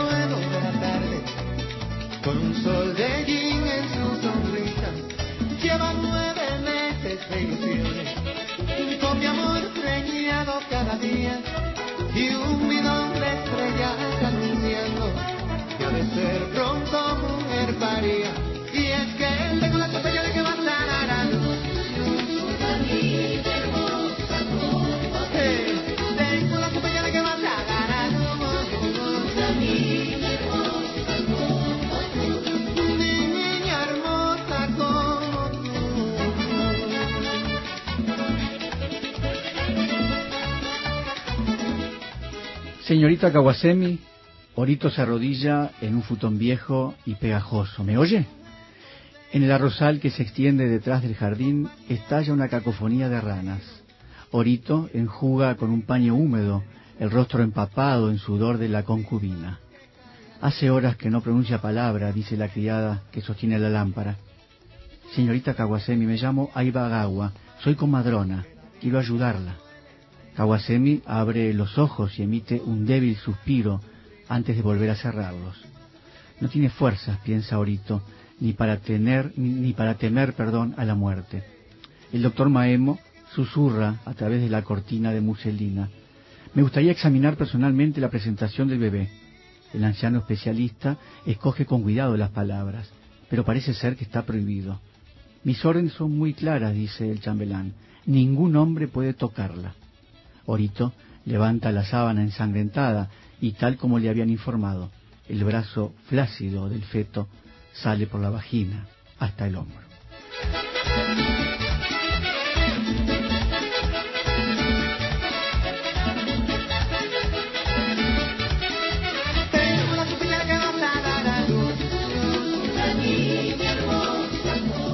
Orito es un personaje central en esta novela Mil Otoños que nos da título hoy. Alberto leía un fragmento. Es el primer capítulo, ¿no? Ese, Primero, primero empieza ese capítulo así. que decía Álvaro hace un rato, ¿cómo hacer para después de un capítulo magistral Empieza armar una así. novela que, que sostenga, Empieza ¿no? así, con la comadrona atendiendo, bueno, a esta concubina del emperador, digamos, ¿no? Bueno, nosotros vamos a hablar con una partera ahora, no cualquiera, es Elvira Lutz, es cofundadora de la red de parto humanizado, fue integrante del claustro de la Escuela de Parteras de la Facultad de Medicina por el Orden Docente y coordinadora de Relacaupan Uruguay. Eh, en la actualidad es consultora latinoamericana sobre parto humanizado, activista por los derechos sexuales y reproductivos de la mujer, toda una vida dedicada a militar por estas cosas junto al que fue su marido Armando Gómez Soro, el sexólogo, un referente ineludible en la materia. Y Elvira dice, entre otras cosas, que, que cree en el derecho de la mujer a decidir sobre su cuerpo y también que las cosas se complicaron cuando se empezó a sacar a las mujeres de la casa, de su espacio natural, para llevarlas al hospital con supuestos fines de seguridad sanitaria. Y eso transformó el nacimiento en un acto médico quirúrgico, llevado al máximo de, de su agresión por la universalización de las cesáreas. Esta es una de las cosas que dice Elvira, que ha Mm. dedicado su vida a estos asuntos. Que la mujer sepa que puede elegir la posición en la cual quiere parir, que por ley pueda tener un acompañante de confianza durante el parto, que si tiene ganas es su derecho comer, beber o caminar mientras está en labor, que las cesáreas solo son necesarias en el 10 o el 15% de los casos, que las episiotomías pueden evitarse la mayoría de las veces, que no es obligatorio que la depilen o le hagan un enema, que le deben dar al bebé enseguida en lugar de llevárselo para pesarlo o lavarlo. Elvira, ¿cómo estás? Buenas tardes. Buenas tardes, muy bien. Gracias, ¿eh? Encantada escuchando todo lo que están diciendo ustedes, qué bueno. Bueno, pero ninguna, ninguna de estas cosas es novedad. Claro, sí, estamos trabajando tantos años sobre esto, luchando, aleteando, Ale- como dicen ustedes, a ver teando. si en algún momento se produce. Eh, es Este, increíble para muchas mujeres esta lista que acaba de anunciar Alberto, es una cosa desconocida, que, Sí. que hay derecho, que tenemos derecho a todo eso. Sí. Pero antes de ir al, al- al nudo de la cuestión, me gustaría ir un poco a lo personal, Elvira. ¿Cuándo empieza a, a ser un, un tema para ti, una preocupación para ti, este derecho, el parto humanizado, otra forma? Porque no es sencillo, ¿no? En un mundo institucionalizado como el que vivimos, Claro. empezar a pensar en alternativas, ¿no? Claro, no, hace muchísimos años, porque yo estoy vinculada a la red eh, latinoamericana eh, a nivel nacional, desde se fundó la red internacional en el 2000. Sí. Y en el 2002 eh, nosotros este, fundamos la red nacional. Pero yo había estado trabajando por muchos años en la Asociación Uruguaya de Planificación Familiar, en el área de sexología, yo trabajé muchísimo en sexología también. Y, y bueno, y en la, y en la clínica, evidentemente, eh, en los años que estuve eh, como profesional este, en algunas clínicas observando lo que estaba pasando, bueno, para mí fue una indignación, te diría, este, lo que yo eh, sentí de lo que se hacía, de cómo se hacía, de la falta de respeto, de la falta de calidad de atención. Nosotros eh, empezamos a trabajar el tema de calidad de atención porque no es el tema de, de puede haber una buena asistencia, por ejemplo, pero la atención tiene que venir acompasada con la asistencia, ¿no? Ujú. Cómo se trata al ser humano que estamos atendiendo, al que estamos acompañando, si lo escuchamos, si no lo escuchamos, si sabemos cómo se llama, qué nombre tiene, si es una mujer y está en, en condiciones de tener su su parto, su bebé, o antes cuando viene a una consulta este em, por el embarazo o o en otras en otros en otras situaciones, hasta cuando la mujer viene a consultar eh, o la pareja por un método anticonceptivo, cómo se atiende, cómo se trata a esa persona, todo eso a mí me fue creando un estado de, de, de preocupación y de, y de y de interés por bueno qué se puede hacer acá, dónde se puede cambiar eh, la actitud de determinadas personas que atienden, este y cómo eh, mejorar todo esto al, en, en el marco de lo que significan los derechos humanos, ¿no? Claro. Este, si no es más lejos, porque bueno, est- estamos ahí y en particular, este, por el respeto de los derechos sexuales y reproductivos. Claro. Eh, Entonces apenas se empieza a organizar el, la Rela Caupana acá en Uruguay, yo me vinculo casi enseguida, este, con compañeras que estaban ahí, este, con colegas que estaban trabajando también en esto y que habían participado en la reunión de Fortaleza en, en, en Brasil. Este, así que desde ahí en adelante, desde el año 2002, yo empiezo a trabajar en, de- en esto, a profundizar y, y a escribir además sobre y viendo en, en relación con nuestra profesión qué formación este, em, estaban teniendo nuestras colegas, las estudiantes dentro de la escuela, qué capacidades se estaban transmitiendo respecto de todos estos tópicos. Y este y bueno y es así que, eh, que he estado y sigo estando en esto este porque realmente es una preocupación que siento humana, ¿no? Este, casi una cuestión existencial que yo no, no puedo hacer otra cosa que esto. Así que este, siempre estoy en, en el vínculo este, de alguna manera o de otra y este y, y bueno, este en, la red ah, nacional, en actividades, estuve por dos este, periodos consecutivos como coordinadora y bueno, siempre estoy ahora participando en las reuniones de partera, en este momento este en- no estoy en, en el claustro, ya estuve también en dos oportunidades, pero siempre soy una referente y este y todo lo que tengo y todo lo que hago lo tengo a disposición. Además en nuestra casa tenemos un centro eh, bibliográfico de atención y consulta con un capítulo muy importante sobre salud sexual y reproductiva. Y acá este vienen estudiantes de la escuela de parteras, de la escuela de enfermería, mm, asistentes sociales, eh, diferentes este em, de diferentes grupos eh, para cuando están necesitando material específico para sus tesis, para sus monografías y yo siempre estoy en esta tarea encantadísima porque es muy fuerte.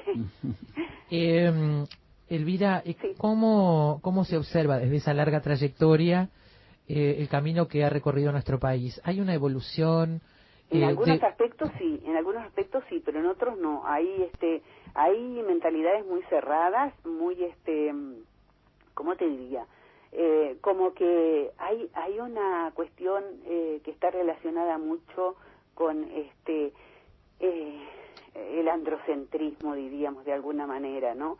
Hay una dominación del pensamiento hegemónico masculino en la salud, aunque hay muchísimas mujeres y muchas mujeres que están haciendo cosas diferentes también y están este, aplicando otros principios con otra mirada, pero es muy difícil. Y por ejemplo, hay, hay eh, nosotros sentimos lo que está pasando con el tema de la participación de las parteras en, y de las doulas también en, en lo que es el acompañamiento y la participación en el parto normal. La mayoría de los partos son normales, no, no necesitan ninguna medicalización. Sí. La Pues, oxitocina, por ejemplo. ¿cómo? La oxitocina, por hablar ejemplo. que la oxitocina es una hormona que tenemos las mujeres y que actúa este, eh, estupendamente en el organismo en distintos momentos de la vida nuestra y, y que bueno y que se la bloquea con bueno con las formas horrorosas de atención este y con además este tratando de introducirle este fuera de lugar eh, em, eh, la, la oxitocina digamos este para acelerar las contracciones, porque evidentemente no se espera, no se deja que, se, que, que el curso sea normal, a este, hay una falta de respeto por los tiempos, ¿no? Hay, Hay que apurar que- todo, hay que apurar todo, ¿no? Claro, claro. El apuro no es de la mamá ni del bebé que está por nacer, sino de otros este, seres que están alrededor que por distintas razones este, quieren que la eh, situación se, se, desencadene, se desencadene rápidamente. Entonces hay una introducción de medicación que no, es no, no, no se necesita para nada este, cuando este, el parto, si, si todo está normal, estamos hablando de, de que no hay ninguna patología, la, la, la mujer embarazada, la mujer en trabajo de parto no es una enferma, eh, se le empieza por llamar paciente, eh, término que es este absolutamente cuestionable porque paciente es una persona que bueno que está dependiendo es obvio el- el- el- el- la explicación del término no la mujer embarazada puede ser un ser muy activo y muy participativo en el trabajo de parto en lo que ella siente y en lo que ella quiera Ujú. ella su pareja o la persona que la está acompañando los seres que la rodean no Elvira, ¿cuándo, ¿cuándo empieza esta forma de ver el asunto? Yo tengo 54 años y nací en la cama de mis padres. Eh, nací en la cama de mis padres con, un, con una comadrona. sí Y mi hermano, dos años menos, ya no. Eh, ¿qué, qué pasó ahí? ¿Qué, qué pasó entre, entre mi hermano y yo?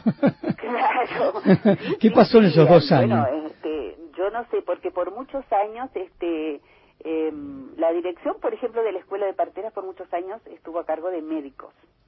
Que yo tengo recuerdo de algunos profesores que tuve que fueron excelentes, ¿no? Sí. Pero este, eso es como una, este, como una avanzada, digamos, de la tecnología, este, y de la, no sé, porque al institu y al institucionalizar hay un elemento que se maneja mucho y que, que está está bien que desde hace unos cuantos años se ha disminuido eh, o ha bajado la tasa de problemas en relación con la mortalidad materna, Sí. problemática de las mujeres eh, embarazadas, eh, eh, del recién nacido y demás. Pero esa es una historia que tiene em, valor y, y- y se debe considerar para los casos de todas aquellas aquellos sectores, digamos, de población que ah, que no se controlaban, por ejemplo, ¿no? Entonces, este, al no controlar sus embarazos y al tenerlos a veces fuera del lugar eh, en sus domicilios, pero sin asistencia correcta, bueno, pasaban cosas, ¿no? Habían problemas, evidentemente. Eso, este, mm, afortunadamente, se, se ha corregido.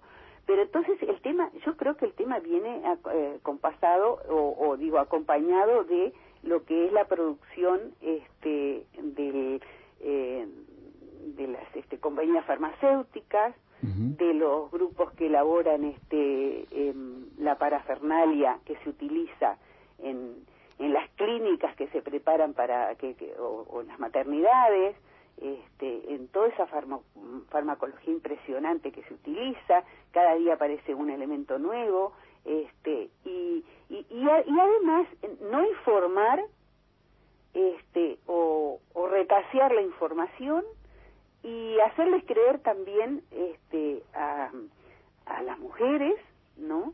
Que la, el parto tiene que ser de determinada manera y no de otra, ¿no? Y al sembrar ignorancia, y se- obviamente se crea miedo, y el miedo crea los estados de, de- de- de patológicos, obviamente. Y bueno, y entonces, ¿quién tiene que participar ahí? ¿Qué, qué, qué es lo que hacemos? La internamos y la medicalizamos, ¿no? Eh, Entonces, yo creo que por ahí viene todo eso. Que, que en, en Tú decís que, que, ah, eh, esta medicación, por ejemplo, la oxitocina, Sí. eh, se aplica solamente para controlar una cosa que debería ser natural y que, entre otras cosas, incluye percibir como un placer, no como una enfermedad o un hecho doloroso, el parto. Pero por supuesto. Pero para muchas mujeres que nos están escuchando y que han tenido hijos y que han tenido partos tradicionales, escuchar decir que, que debe ser percibido como un placer puede ser un poco este, difícil de, de asimilar. Claro, porque nadie se lo planteó nunca eso, pero fíjate, fíjense ustedes, ahora eh, nosotros todos los años eh, celebramos la Semana Mundial por el Parto Respetado. No sé si ustedes habrán escuchado que del 20 al 27 de mayo, este último que pasó, este fue justa la última semana, ¿no? Sí. En- es la el, el- el lema de esta semana, de esta última semana, Sí. Fue silencio, mujer pariendo, bebé naciendo. Entonces, nosotras qué hicimos? Bueno, proyectamos en tres lugares diferentes, en Montevideo y en el interior, en Costa de Oro y en Pando una película que se llama El parto orgásmico, que tiene que ver con eso que tú me estabas comentando. Porque realmente, y bueno, y los testimonios son maravillosos. Hay que ver esa película, ¿no? El parto orgásmico. El parto orgásmico, sí, el parto orgásmico, inclusive en internet hay información sobre eso, Ajá. ¿no? No no es algo que esté eh, que sea secreto ni ¿Se asimila, sea- ¿Se asimila el parto a un orgasmo? ¿Cómo? ¿Se asimila el, pas- el parto a un orgasmo? Claro, ¿qué parto? El parto de aquella mujer que está y aquella pareja que están preparados, ¿no? Que est- que conocen cuáles son eh, los momentos y los fenómenos que se van a producir este, en, en ese momento o en ese proceso, ¿no?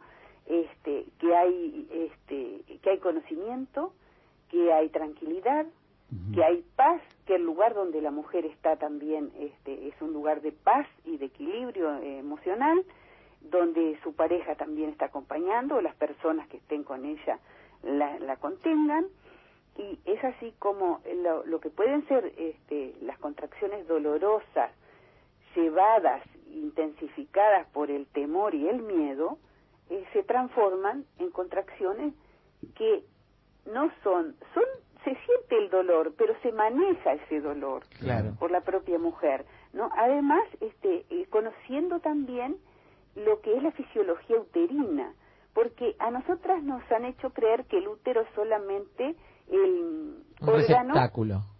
sí, receptáculo de nuestro eh, bebé, ¿no? Del, del niño por nacer.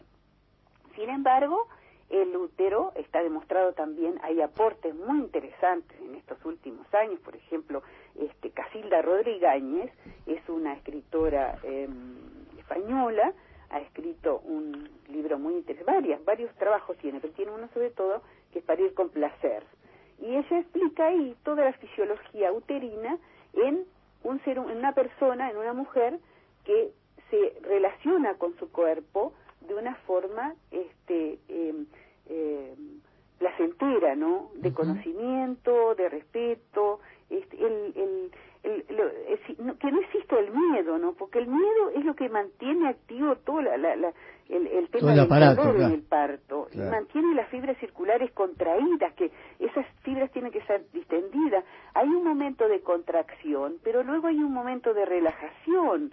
Y ese útero que está trabajando y si está y si esas contracciones están eh, bien este, manejadas por la propia mujer y, y su entorno, terminan provocándole a la mujer, en el buen sentido de la palabra, una sensación de satisfacción. Esa satisfacción que se expande por todo el cuerpo, es desde las mamas, el útero, la vagina, el clítoris, toda la zona de sus genitales, que en, en, en, una relación o en, una, en un momento de, de un trabajo de, de paz, como decíamos hace un momento, de tranquilidad, es, es, hay, hay, hay como una especie de, de, de, de, ah, influencia erótica, digamos, por el, el- la, la afluencia de la oxitocina. La oxitocina la ha definido el, el doctor Oden, eh, Michel Oden, que es uno de los fundadores del, del parto humanizado, es este, francés,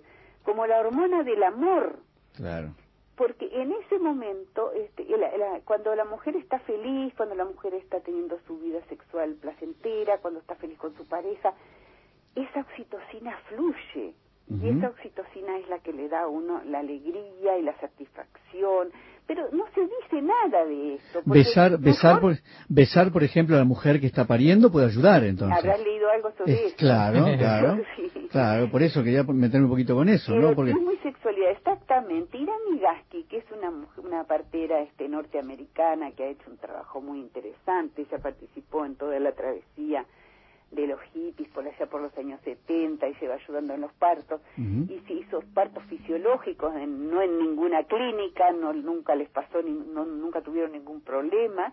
Este y ella cuenta cómo observaba una pareja que estaba en trabajo de parto y su compañero su pareja le besaba y en la medida que se besaban y, y la mujer este abría los labios y era un beso tierno un beso apasionado prolongado se eh, al mismo tiempo se sentía la sensación en la vagina y en la vulva y, y ayudaba a la distensión del cuello del útero. Claro. Esto es impresionante y esto no lo dice nadie. Este, este es el tema de que de centrar todo en la ignorancia, ¿no? En, en, la, en, en el desconocimiento y entonces claro la gente va por lo ah bueno entonces me voy a pedir una peridural para no tener este una inyección una anestesia para no tener dolores y voy a tener el parto sin problema o voy a pedir una cesárea porque también las mujeres lo están pidiendo ¿no? Increíble, cuando porque no eso es es necesaria y cuando sabemos que es necesaria Claro, es una, una una, complicación mayor. quirúrgica Tú sostenés firmemente que la cesárea es un negocio hoy por hoy. Claro, lamentable, es una vergüenza. No, es una vergüenza, sí, claro que sí. Porque los, ¿qué pasa? Los médicos recetan, eh, indican, mm, perdón, la cesárea más de lo que deberían por una cuestión económica. Pero por supuesto, unas cifras altísimas de cesárea, 45%, qué sé yo, más, o 50, eh, 24% en las maternidades públicas. Es un disparate por cada por cada acto médico, obviamente que se cobra. Y este y, y, es- y esto lo, ha- lo, lo, lo ha dicho la Organización Mundial de la Salud, que son indicadores de calidad de atención este, en, en los lugares donde aquellas tasas de cesárea y de episiotomías también, que es otro elemento también que se maneja, otra, otra intervención, digamos, cruenta, que se maneja también en forma arbitraria. Evitable. Cuando estas, eh, cuando estas este, índices bajan, digamos, los de, tanto los de cesárea como los de, como los de episiotomía, podemos estar hablando de calidad de atención. Mientras tanto, este, eh, estamos hablando de una, de una, este, una cuestión muy escandalosa y muy da vergüenza. ¿Cómo ¿no? se revierte algo tan instituido que lleva tantos años? Sí. ¿Cómo- ¿Por dónde? bueno, estamos, eh, te estamos escuchando, bueno, este es un comienzo, digamos, ¿no? Pero, ¿qué otras cosas habría que hacer, además? Bueno, yo pienso que hay que cambiar desde la formación de los estudiantes. Ahí está. Bueno, la, la información al usuario, obviamente, por supuesto, Claro. a, la, a la población, ¿no? Claro. Que, que fue lo que nosotros tratamos de hacer, no sé si ustedes se enteraron hace unos años, nos- eh, hace, bueno, en el 2011 fue, Ujú. el programa que hicimos de carpas rojas. No, no. Nosotros no, todavía está en, la- en la- en- internet, Sí. el parto seamos parte, que con el apoyo de UNIFEM, de Naciones Unidas, Ujú. no, la Rela Caucana Uruguay desarrolló un programa de, de lo que llamó las carpas rojas, que era la instalación de una carpa muy grande. Este, también todo esto tiene toda una historia antropológica muy interesante, lo de la carpa roja. Pero bueno, no vamos a entrar ahí. Lo que nosotros queríamos era, este, y quisimos y tratamos de hacerlo eh, lo más que pudimos, difundir sobre todo los derechos de las embarazadas. De Que los de los derechos de las embarazadas tampoco se habla, ¿no? no nadie sabe que existen y, y este y bueno tratamos de difundir los derechos de las embarazadas que son como 15 puntos y lo, el otro tema de los amparos legales que hay en el Uruguay. Esto para la usuaria digamos para las mujeres para la pareja para la gente que, que se interesara. Pero los cambios como tú dices que son muy son importantísimos desde dónde tenemos que manejarlos yo creo que hay que manejarlos o, o- o trabajarlos desde la formación de los estudiantes que están en el ámbito este de la obstetricia y la ginecología ¿no? que es desde la- de los estudiantes de medicina en la especialización de ginecología y obstetricia y desde las estudiantes de, de- partera, que esto sí, este, en cierto modo se está haciendo desde hace unos años, ¿no? desde que hay directoras en la escuela de parteras que tienen una visión diferente de lo que ha sido la, la, la enseñanza, digamos, de la obstetricia convencional, ¿no? donde se ha puesto el énfasis en los aspectos médicos y clínicos y no se ha este, enfatizado en lo que significa la humanización, este, el, el, el respeto y, y, y- el vínculo, digamos, en lo que puede estar este, inscrita la, la calidad de, de atención, Eh, ¿no? Hace algunos años eh, hubo como un retorno a los partos en domicilio, ¿no? O- Ay, no, y Ah, ahora- ahora, ¿verdad? Ah, No, no, no. A ver, contanos un poquito esto. Sí, no, hay, como no, hay un grupo este, de parteras, Nacer Mejor se llama grupo, Ahí está. que están atendiendo, asistiendo partos en domicilio y te puedo dar este una información mucho más cercana de todo eso.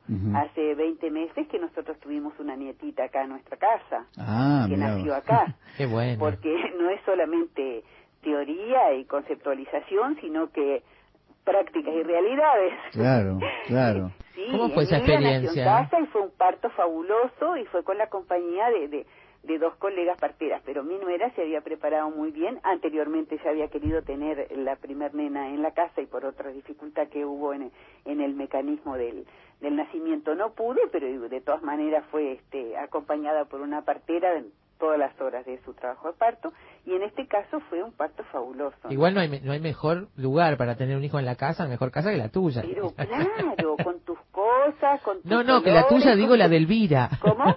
Que la tuya digo la de Elvira. Que nacer ahí, ¿te das cuenta? Por favor, todas las garantías. Eh, claro. Sí, pero mira que hay muchísimas mujeres que han tenido su parto en la casa y están re felices, sí, sí, Sí. sí. Y, y es muy interesante porque este grupo hace muchos años que trabaja y no han tenido ningún tipo de dificultad. Nosotros Además, tuvimos acá a, a- la gente de Nacer Mejor, incluso hablamos con una con una joven madre que, que primeriza que acababa de, de parir también en su casa en su momento hace tiempo ya ¿Ah, Eh, sí? de esto sí sí hace un tiempo Eh, Ah, qué Elvira, ¿cómo se preparan las dificultades cuando aparecen eh, ese porcentaje que, bueno, lamentablemente algunas veces aparece? Claro, es estar muy atenta a la parte Sí. las parteras en su formación este, de mm, profesional, digamos, tienen muy claro qué es lo normal y, qué lo, y cuándo puede aparecer alguna Perfecto. dificultad y, y en ese caso siempre las, mm, las mamás y la pareja, la familia, este, cuando el parto se está programando para hacerlo en domicilio, bueno, primeramente que tienen, se han hecho también control en una en una este, mutualista, ¿no? Claro, o, claro. o en, o en salud pública, donde en el lugar que Claro. recurran Ya para se sabe que viene todo bien, digamos. seguro. Claro. Pero además tener un vehículo en la puerta, De acuerdo. ¿no? Y si la y si muchas veces si las mujeres viven lejos de las ciudades, se trasladan a las ciudades. Pasa mucho, mira que en Piriápolis y en la zona de Cerro de los Burros y este, hay muchísima gente que está en San Carlos, por ahí están teniendo también sus partos en la casa.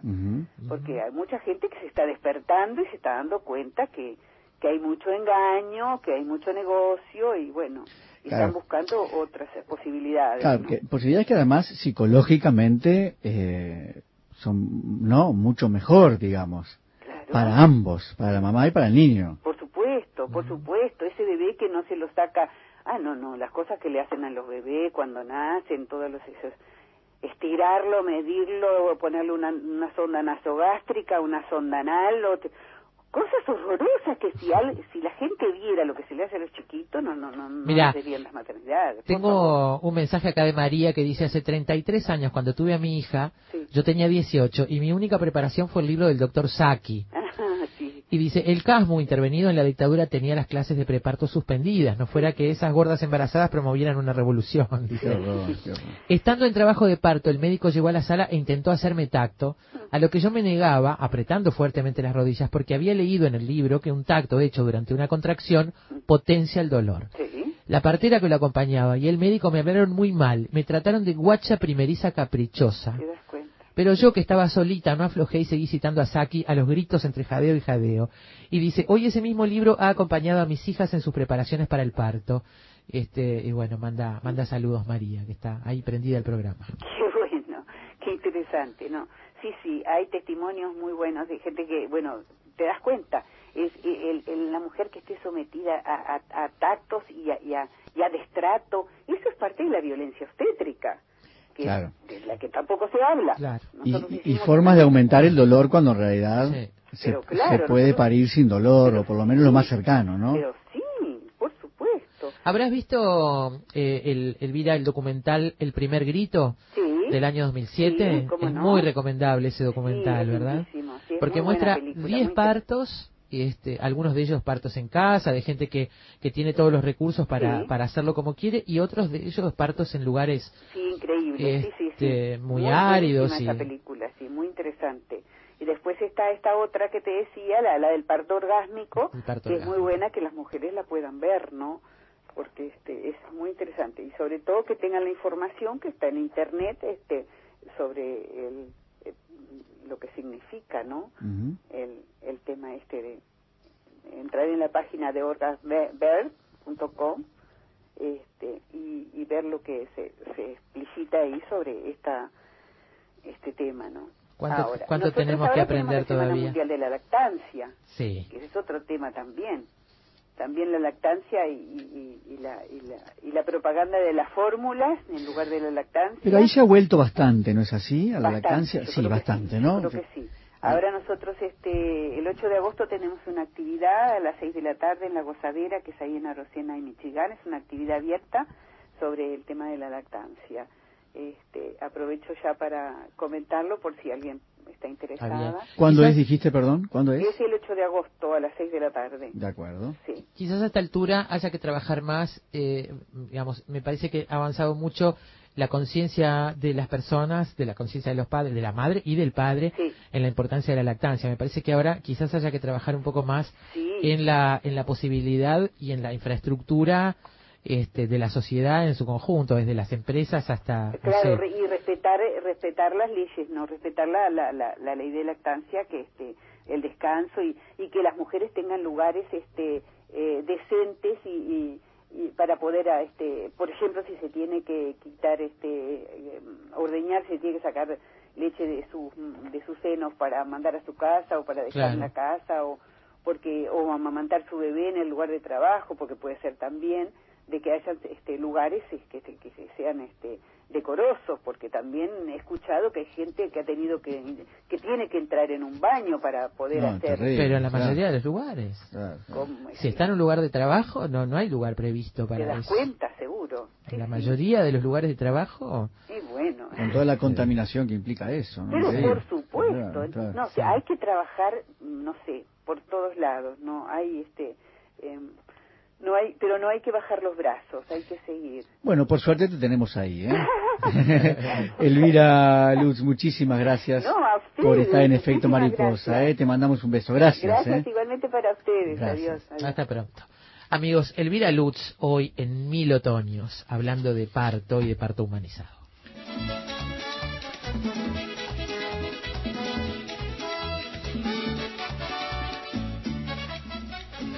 Mil Otoños, lo decía Daina, una novela de David Mitchell, de editorial Duomo. No se la pierdan, está en todas las librerías. Realmente vale la pena leer este libro, ¿eh? Se nos vino el fin de semana. Lo ¿eh? tendremos en cuenta. Yo me tengo que despedir por una semanita, amigos. Bueno. Acá voy a dejar al equipo este, Tranquila a nomás. cargo. Vaya y tranquila nomás. Voy, voy tranquila, tengo cuestiones prácticas que resolver y me voy a tomar unos días, pero vuelvo, vuelvo dentro de muy poco. Que pasen muy bien, cuídense mucho. Buen fin de semana. Gente querida, gracias por acompañarnos esta semana y abrazo grande. Chau, chau. Let's talk about MediCal. You have a choice, and Molina makes it easy, especially when it comes to the care you need. So let's talk about you, about making your life easier, about extra help to manage your health. Let's talk about your needs now and for the future. Nobody knows MediCal better than Molina. It starts with a phone call. Call 866-420-5330 or visit meetmolinaca.com. Let's talk today.